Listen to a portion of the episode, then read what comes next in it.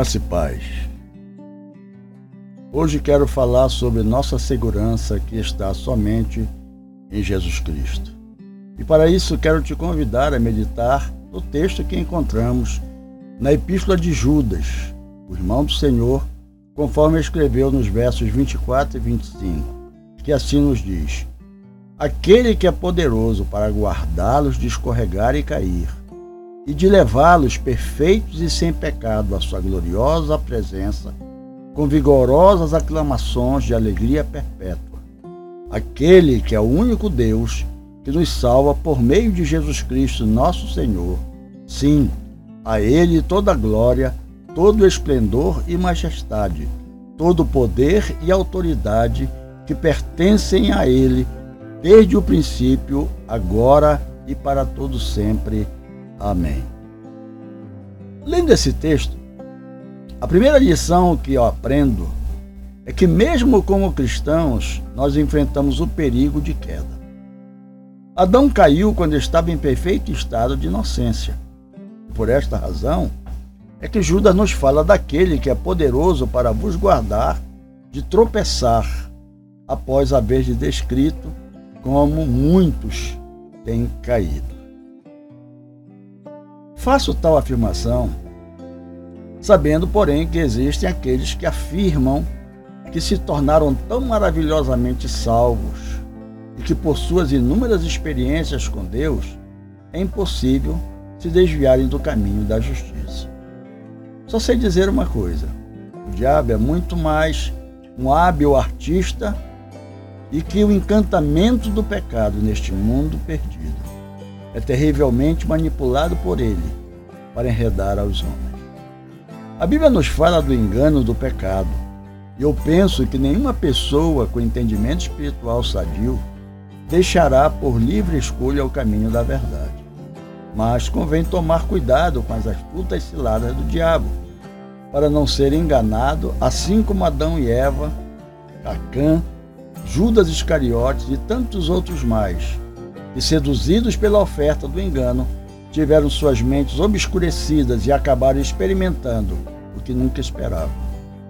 Convém meditarmos nos exemplos que Judas nos declara, como primeiro ele diz: Havendo o Senhor salvo um povo, tirando-o da terra do Egito, destruiu depois os que não creram.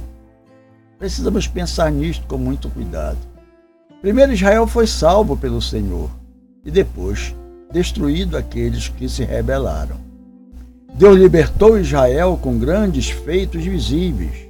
Mandou Moisés instituir-lhes a Páscoa, feriu o Egito com pragas bem diante de seus olhos, inclusive enviando a morte sobre cada primogênito deles. Enquanto isso, Deus protegia o seu povo, Israel, remindo-o e guiando pelo Mar Vermelho, providenciando-lhes pão e água no deserto de forma maravilhosa. Israel experimentou e verificou que o Deus vivo estava com eles, velando por sua salvação. Porém, mesmo assim, Deus destruiu do deserto os que não creram e não guardaram a sua palavra. Este é um aviso muito sério que me faz tremer. O povo que contemplou tantas maravilhas operadas por Deus, pereceu no deserto. Creio que Judas está dizendo que, assim como eles, nós não estaremos seguros só porque experimentamos coisas maravilhosas provindas da mão do Senhor.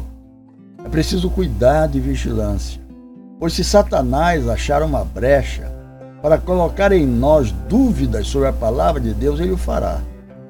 De uma forma ou de outra, ele o fará. Cuidado com a murmuração nas horas difíceis. Muitos talvez pensem não ser pecado murmurar contra Deus ou contra o seu povo. Porém, foi exatamente esse comportamento que devastou Israel, que tantas experiências possuía com Deus.